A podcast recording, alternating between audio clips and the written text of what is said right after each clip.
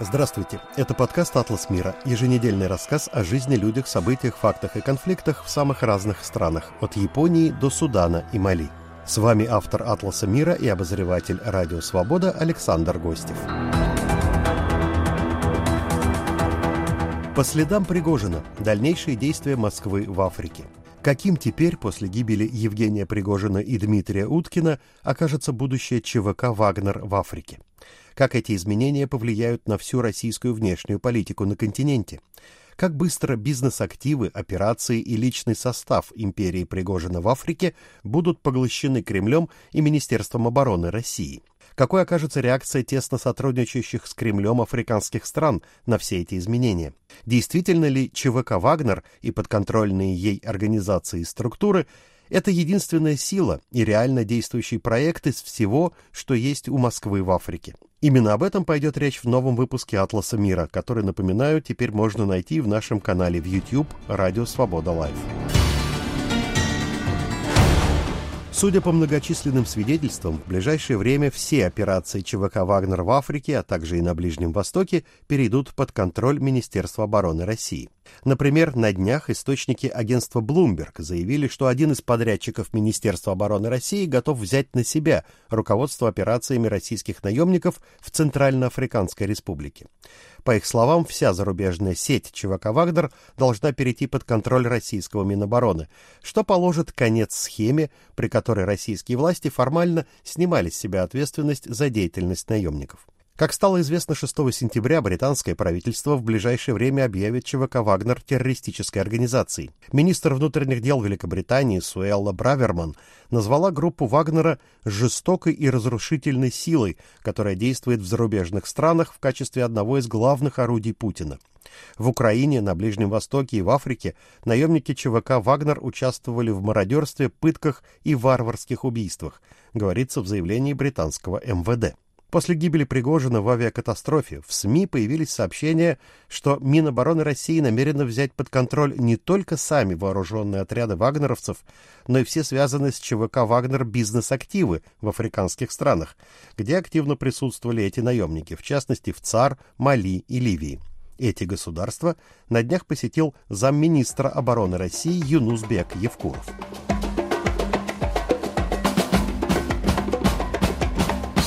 Интересно, что Евгений Пригожин за несколько дней до авиакатастрофы, в которой погибли он сам и его подчиненный Дмитрий Уткин, непосредственный командир ЧВК «Вагнер», по позывному которого «Вагнер» когда-то вся организация получила свое название, встречался с президентом Центральноафриканской республики Фастеном Арканжем Туадера. Самолет Пригожина был замечен в Банги 18 августа. На встрече с Туадера основатель ЧВК «Вагнер» заверил, что неудавшаяся в конце июня попытка мятежа наемников в России не помешает деятельности ЧВК «Вагнер» в ЦАР.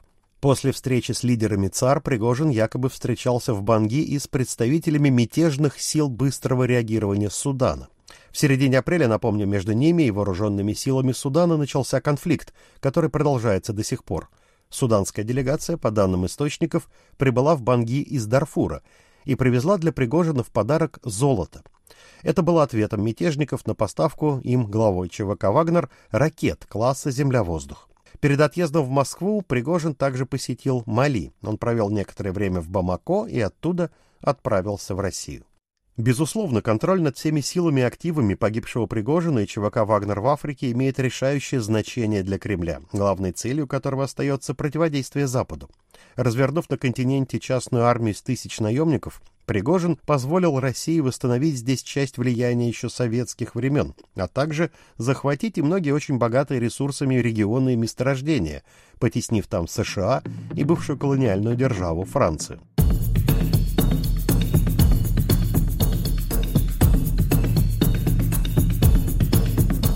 Визит Юнусбека Евкурова в Ливию за день до смерти Пригожина оказался очень знаковым. Это была первая официальная российская военная делегация, посетившая эту североафриканскую страну за очень долгое время. При этом Евкуров сообщил халифе Хафтару, мятежному самозваному фельдмаршалу, а фактически крупнейшему полевому командиру в Ливии, что силы ЧВК «Вагнер», которые поддерживали его борьбу за власть все последние годы, теперь будут подчиняться новому командующему. В Ливии, по западным оценкам, дислоцированы около двух тысяч бойцов ЧВК «Вагнер». В основном они сейчас отвечают за защиту крупных нефтяных месторождений и энергетических объектов, находящихся под контролем Хафтара, которому это дает рычаги воздействия на ОПЕК и весь мировой нефтяной рынок.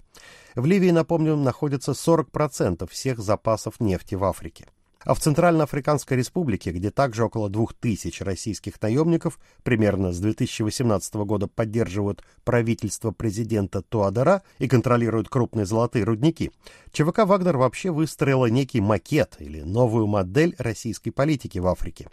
Это жестокое подавление всех партизанских и оппозиционных движений сил, угрожающих действующей власти, в обмен на неограниченный доступ к местным природным богатствам и ресурсам. Пригожин за последние пять лет вообще в некотором роде построил собственную африканскую империю, которая простиралась от ЦАР до Судана и Мали. Конечно, Пригожин наладил личные связи с африканскими лидерами, особенно в ЦАР, но местные чиновники там уже заявили, что все их соглашения с самого начала были заключены с Российской Федерацией, а не с ЧВК «Вагнер», и они продолжат работать с тем, кого назначит Кремль. На вопрос, будут ли теперь все активы операции ЧВК «Вагнер» в ЦАР переданы другим людям и организациям, контролируемым Министерством обороны России, старший советник президента Туадера Фидель Гуанджика ответил, таким было послание президента Путина. Итак, мой сегодняшний собеседник, живущий в западноафриканском государстве Сенегал, военный аналитик, африканист, офицер в отставке Сергей Елединов. Давайте проанализируем будущее ЧВК «Вагнер» с точки зрения вообще российского влияния на африканский континент. Группа «Вагнер» — это продукт, вышедший из недр российского государства, и несмотря на какую-то такую свою автономность, наличие каких-то определенных степеней свободы, он лишен субъектности. Эта структура была создана для нужд государства и на государственные деньги. Поэтому вопрос о каком-то наследстве, он, в общем-то, неуместен. Государство в виде какого-то своего ведомства просто подберет новое руководство. Ну и как большинство российских структур, группа «Вагнер», она функционировала в отсутствии какого-то долгосрочного сценарного планирования, исключительно в режиме ручного управления. Поэтому замена руководства будет, конечно, процессом довольно непростым. Ну, а каких-то других действующих и перспективных проектов с возможностью масштабирования у России в Африке нет. Поэтому эту структуру, естественно, будут пытаться сохранить. То есть для вас очевидно, что ЧВК «Вагнер» просто перейдет в Министерство обороны? Если хотите, пусть будет перейдет. По-моему, он из него не очень-то и выходил. У Пригожина была какая-то попытка достичь автономности, она закончилась победой Министерства обороны. Просто сейчас это будет окончательно закреплено. Но ведь ЧВК «Вагнер» — это очень особая структура со своими традициями, со своим таким советом командиров, такой своего рода закрытый клуб. Вот как она примет какого-то чужака? Как мы уже говорили, это российская полугосударственная структура, созданная для выполнения специфических задач. Все остальное, если хотите, это атрибутика, атрибуты, аксессуары. Совет командиров это, конечно, не совсем фикция, но это своего рода джамахирия при Каддафи. Не стало Каддафи, куда-то исчезла и джамахирия. Основная сложность, как уже говорилось, как у большинства российских структур, это ручное управление, тем более настроенное на конкретных рулевых. И основные сложности, наверное, будут с этим. Командиров подберут и назначат, впрочем, публично, даже можно сказать, что их выбрал Совет командиров. Ну а в остальном подавляющее большинство просто присягнет новому руководству. Это уже было. И, впрочем, у них не так много вариантов. Поменять профессию, хорошие деньги большинству не хочется. Это и вопрос материальный, это и вопрос и престижа, и адреналина. А кроме ЧВК в виде каких-то спойлеров Министерства обороны, различных ЧОПов или просто вербовочных контор под какие-то не очень прозрачные проекты, других альтернатив нет. Ну а атрибутику, символику и аксессуары вполне вероятно, что оставят. Спрашиваю вообще я об этом, потому что сейчас все думают о следующем. Как повлияет смерть Пригожина и Уткина на ЧВК Вагнер как на организацию и на отношения этой организации с внутренним кругом Владимира Путина и вообще внутренним верховным таким кругом Министерства обороны России? Вагнер, вероятно, выживет без своих сооснователей. Компания имеет хорошо установленную, выверенным временем, иерархическую структуру с дисциплиной, собственным механизмом поддержания эффективности в случае выбытия каких-то руководителей. Существует запас прочности, ну и, конечно, есть определенная инерционность.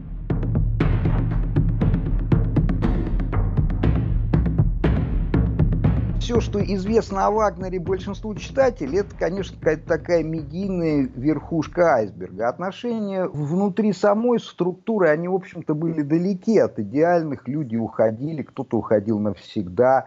Не всем нравился авантюрный такой авторитарно-волюнтаристский стиль Пригожин. Не все любили Уткина, например, за жестокость и беспринципность. Но у Вагнера есть достаточно командиров, которые давно возглавляют основные воинские боевые подразделения. Это, в принципе, есть такой основной потенциал и опыт Вагнера как частной военной компании. Некоторых командиров, таких как, например, Александр Кузнецов, Ратибор, считали, да, даже более и считают даже более сильными тактиками, чем Уткин.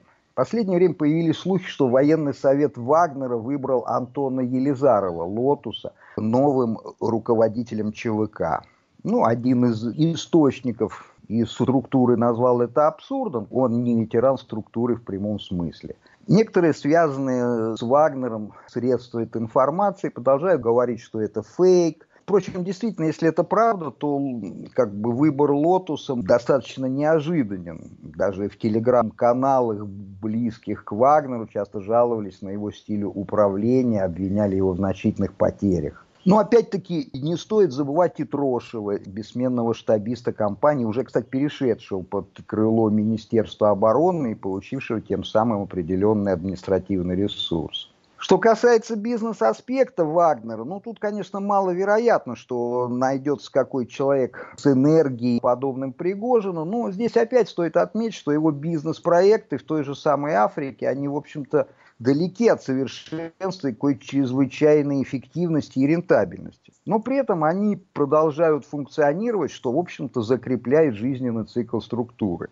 И несмотря на смерть руководителя, сотрудники этих структур должны просыпаться на следующий день, делать какую-то работу, осуществлять платежи, выполнять контракты. И вот это каждый день он, в общем-то, укрепляет статус-кво компании. Опять-таки есть политические консультанты, логисты, финансисты, которые также будут обеспечивать бесперебойное функционирование операций. Ну, здесь можно, пожалуй, назвать Михаила Потепкина, который долгое время был достаточно близким к Пригожину советником. Если мы говорим об отношении персонала Вагнера к какому-то государственному курсу, там, курсу Путина, Минобороны, но ну, это как немножко так пчелы против меда. Новый курс, новое назначение. Кто не согласен, пусть пишет рапорт. Эта структура не предусматривает никаких отношений, кроме вертикальных. Начальник, подчиненный. И, в общем-то, конечно, тут нельзя не отметить, что любая конфигурация, особенно в Африке, это, конечно, займет определенное время, чтобы пройти вот эту российскую бюрократию. Ну, многие ключевые фигуры представляющие Вагнера в Африке, например, Иван Маслов в Мали, Виталий Перфилев и Дмитрий Сытов-Цар, ну, они остаются на своих местах, и у них опять-таки есть своя сеть рабочих контактов, и специальные знания, отработанная методика работы, это поддерживает работоспособность. Вы слушаете, напоминаю, наш подкаст «Атлас мира». С вами Александр Гостев. Вместе с военным аналитиком Сергеем Елединовым скоро мы к вам вернемся. Привет, меня зовут Катя Филиппович, и я представляю вам подкаст о главных событиях на Северном Кавказе за неделю. В подкасте «Кавказ Реалии» мы расскажем, чем живет и как меняется самый многонациональный регион России. Незаконные преследования, пытки и похищения, споры вокруг религии и истории. Я, будучи мусульманином, автоматически перекрестился. Слушайте нас каждую пятницу на всех аудиоплатформах.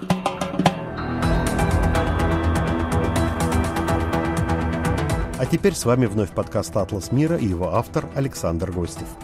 Мы вместе с живущим и работающим в Африке военным аналитиком Сергеем Елединовым продолжаем разговор о будущем империи Евгения Пригожина в Африке и об изменениях во внешней политике России на африканском континенте.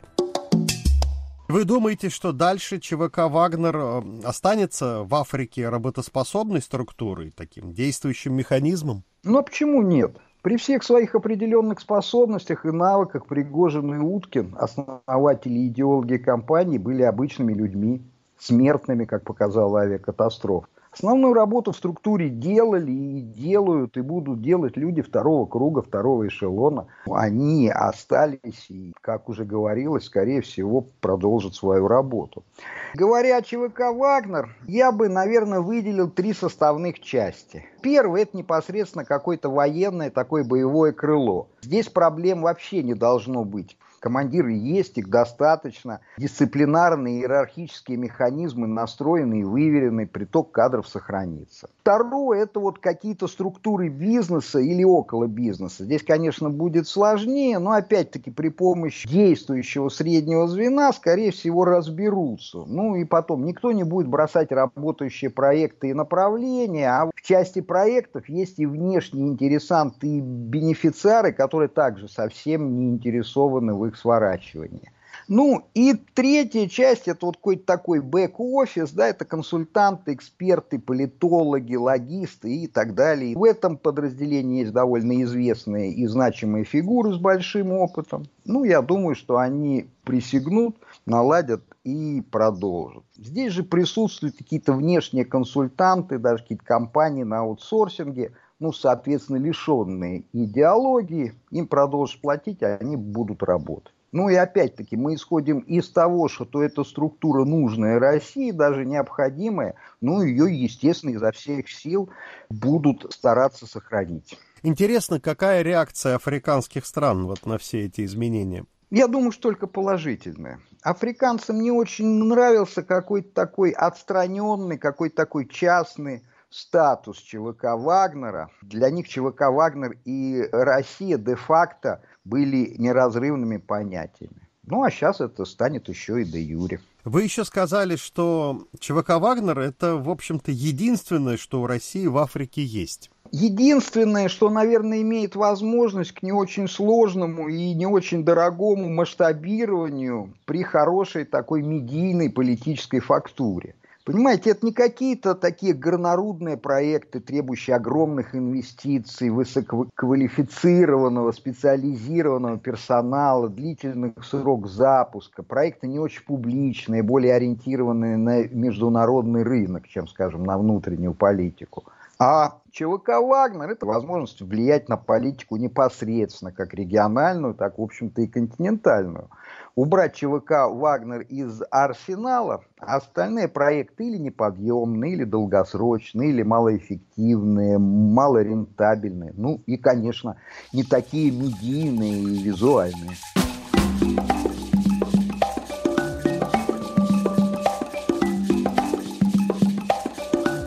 Если речь идет о российско-африканских отношениях и связях, то каков все-таки этот генеральный план Кремля или программа, если ее так можно называть, в отношении Африки? Здесь приходится только догадываться, домысливать, потому что э, такого документа не существует. Ну, во всяком случае, я его не нашел. Но общую концепцию можно проследить. Основной акцент сделан на, естественно, военно-техническое сотрудничество.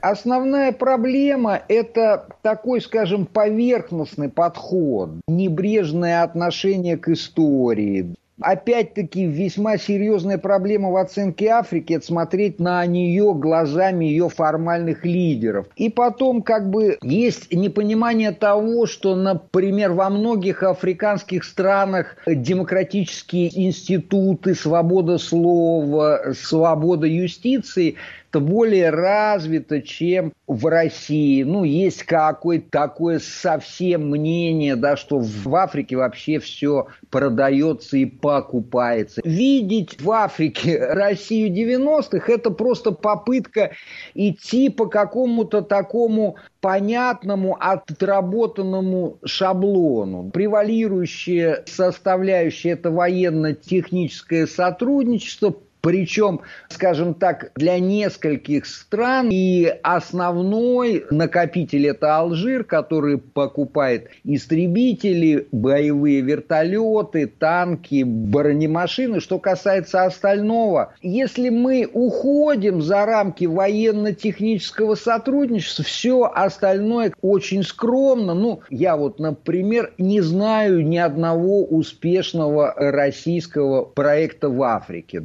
Даже те, которые действуют, их в принципе немного. Это амортизация существующего советского наследия, это «Русал», в Гвинее, да, или, например, то, чем занимается дочка Северстали Норгол, да, это просто скупание уже существующих иностранных активов, причем даже с сохранением действующего менеджмента.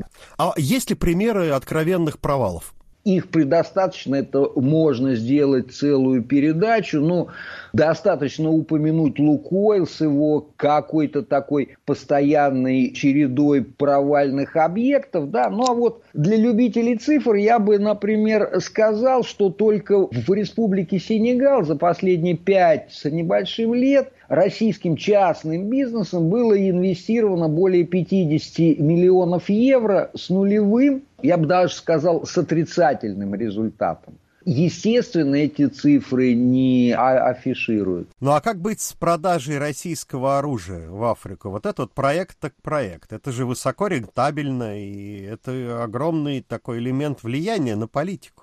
Согласен, но лишь отчасти. Вот посмотрите, стрелковое оружие и, например, какая-то бронетехника. Она просто поставляется, обучение и сопровождение здесь минимально. Какая-то сложная техника, ну, особенно авиация, она требует подготовку пилотов, инструкторов, механиков, постоянную техническую поддержку. Вот, например, в Алжире просто огромный штат российского персонала, завязанных на российскую военную технику. Много африканцев учатся в российских военно-учебных заведениях, проходят в России какие-то специализированные курсы.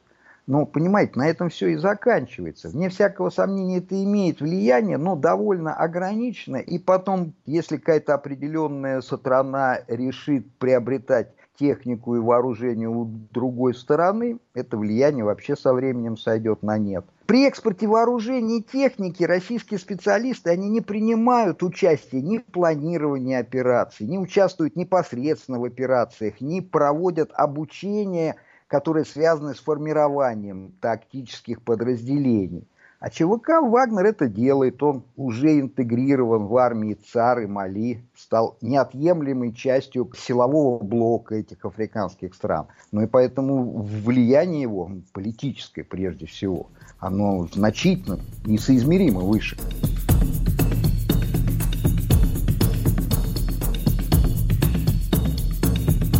Хорошо, подытоживая несколько наш разговор, вот перспективы российских частных военных компаний на континенте дальше. ЧВК «Вагнер» они будут называться или как-то еще? Мы можем говорить о чем угодно, кроме как ЧВК «Вагнер», да, ну и, и даже если произойдет какой-то там, например, э, ребрендинг, и это будет какой другой, мы все равно понимаем, что в основе это именно ЧВК «Вагнер». И ЧВК «Вагнер», да, или вот то, что придет ему на смену, это вот такой антизападный антибиотик. Не хочет какая-то страна Запада, западного влияния с его какими-то демократическо-либеральными ценностями, а хочет, например, свои ценности, суверенные и традиционные, мы к вам пришлем ЧВК «Вагнер», а там все как бы в одном флаконе. У ЧВК «Вагнер» всегда есть перспектива, пока политика западных стран будет непоследовательной и невыверенной. Россия работает немножко так вторым номером. Она играет на ошибках, использует предоставленные ей возможности. Ну вот, например, посмотрите, Россию, в принципе, не очень интересовал Нигер. Но давление Запада и ЭКОВАС толкает Нигер в объятия Вагнера. Если бы Запад отреагировал бы как раньше с Гвинеей и Чадом, или вот как, например, прямо сейчас с Габоном, ну, пожурили бы, поохали, ну, в конце концов, оставили бы их самих решать свои проблемы, то никто бы и не вспоминал э, о ЧВК Вагнера в Нигере. Вот, например, Буркина-Фасо, она не торопится приглашать ЧВК «Вагнер», но если на нее надавят, то ЧВК будет тут как тут. А есть еще Камерун, Экваториальная Гвинея с президентами долгожителей, их обширными семьями и кланами на фоне нищего населения. Целый набор стран с просроченными президентскими сроками и, опять-таки, чудовищной какой-то бедностью населения. Ну, чем не перспектива? Замечательная. Сейчас на слуху есть какие-то названия редут, э, какие-то еще, да. Есть определенная структура, которая развивалась и которую, в общем-то, развивают государственные деньги. Все остальное, я уже об этом говорил, есть много всяких названий, это не более как какие-то спойлеры, да, ну и как бы о них говорить бессмысленно, потому что именно вот как бренд и как структура есть ЧВК «Вагнер», да, и даже если произойдет какой-то ребрендинг, все равно все будут говорить, что это, например, там ЧВК Чайковский, экс-ЧВК Вагнер. В конце концов, ну что же можно сделать, чтобы ограничить расползание вот этих российских ЧВК по Африке? Ну или одной этой структуры, как бы она ни называлась? Это очень просто. Надо просто убрать ее живительную среду. Это проще, на самом деле, чем противодействовать напрямую. Не надо просто поддерживать непопулярные, коррумпированные, непатичные режимы. Не коррумпировать, конечно, самим, ну и преследовать за коррупцию – добавить социальную составляющую, например, в инвестиционные проекты. Нельзя, конечно, вмешиваться во внутренние дела суверенных стран даже под лозунгами борьбы за демократию. Сенегальский популярный исполнитель и лидер общественного мнения Авади сказал, что демократия есть и в тюрьме, а нам нужна демократия вместе со свободой и независимостью. Естественно, надо помочь реорганизовать и оснастить национальные вооруженные силы не на словах, не на лозунгах, а на деле помочь в борьбе с терроризмом, экстремизмом и сепаратизмом, но как минимум их не поддерживать. Напоминаю, что это было мнение живущего и работающего в Африке военного аналитика, африканиста, офицера в отставке Сергея Елединова. Спасибо, что были с нами. Наш подкаст «Атлас мира» всегда можно найти, скачать и послушать на самых разных платформах, от Spotify, Apple Podcasts до Google Podcasts и, собственно, нашего сайта свобода.орг. Ищите специальную студию подкастов «Радио Свобода» в Телеграм. Звукорежиссер этого «Атласа мира» Андрей Амочкин. А я, Александр Гостев, с вами прощаюсь на некоторое время. Всего доброго, не болейте и мира нам всем. Студия подкастов «Радио Свобода».